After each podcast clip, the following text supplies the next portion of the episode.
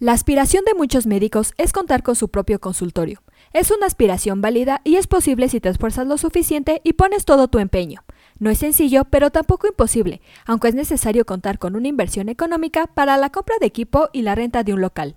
Como todo proyecto, necesitas de planificación y constancia para que se pueda concretar y sea redituable a largo plazo.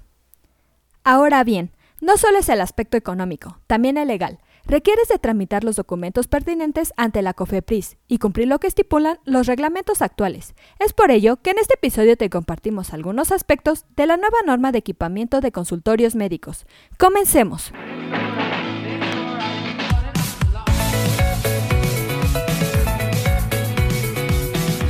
Esto es AMED, su empresa especializada en controversias médico-legales, en la cual te damos consejos e información que te ayudarán a desempeñar tu profesión médica.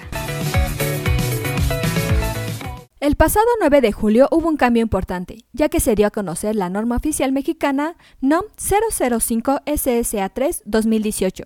Se trata de una actualización a la que anteriormente regulaba los requisitos mínimos de infraestructura y equipamiento de establecimientos para la atención médica de pacientes ambulatorios. Entra en vigor a partir de los 60 días hábiles, después de su publicación en el Diario Oficial de la Federación, por lo que es necesario que la conozcas. La nueva norma oficial mexicana especifica que todos los consultorios deben tener los siguientes aspectos mínimos. En el apartado de mobiliario, los consultorios deben tener asiento para el médico, asiento para el paciente y acompañante, asiento para el médico en la exploración del paciente, banqueta de altura o similar, báscula con estadímetro, Cubeta o cesto de basura municipal y bolsa de plástico color rojo para residuos peligrosos biológicos infecciosos, así como contenedor rígido para residuos peligrosos punzocortantes. Guarda de medicamentos, materiales o instrumentales. Mesa de exploración con piernas. Mesa de mayo Pasteur o similar de altura ajustable. Mueble para escribir y mueble para guardar los expedientes clínicos.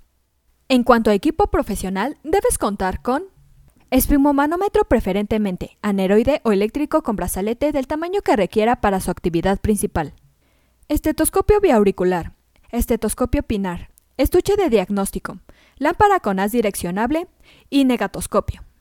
En el apartado de instrumental debes contar con caja con tapa para soluciones desinfectantes, espejos graves, chicos, medianos y grandes, mango para bisturí, martillo percusor, pinzas de anillos, Pinzas de dirección con dientes y sin dientes.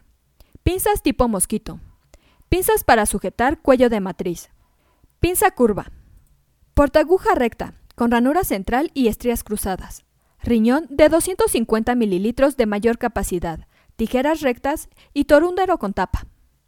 En cuanto al apartado de varios, no olvides contar con cinta métrica y termómetro clínico. Ahora bien, en materia de curación no debe faltar apósitos, algodón, campos estériles, gasas, guantes quirúrgicos estériles, jeringas desechables con agujas de diferentes medidas, material de sutura, soluciones antisépticas, tela adhesiva, tiras reactivas para la determinación de glucosa en sangre y vendas elásticas de diferentes medidas. Y por último, pero no menos importante, está el apartado de medicamentos de uso general, Debes contar con analgésicos, anestésico local, antidiarreicos, antieméticos, antihistamínicos, antihipersentivos, antiinflamatorios, antipiréticos, broncodilatadores, corticosteroides, electrolitos orales y vasodilatadores coronarios. El cumplimiento de todos los elementos señalados es indispensable para evitar multas e inclusive la clausura del consultorio médico.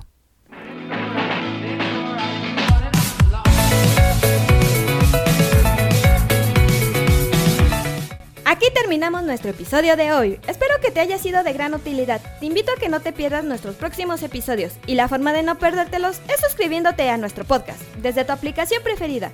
Y si te ha gustado, compártelo en tus redes sociales, con lo que estarás ayudando a otros profesionales de la salud a mejorar dentro de su consultorio o clínica. Y nos ayudarás a llegar a más personas. Recuerda visitar nuestra página en www.amdl.com.mx, así como en nuestras redes sociales que son Facebook, Instagram y Twitter. Hasta la próxima.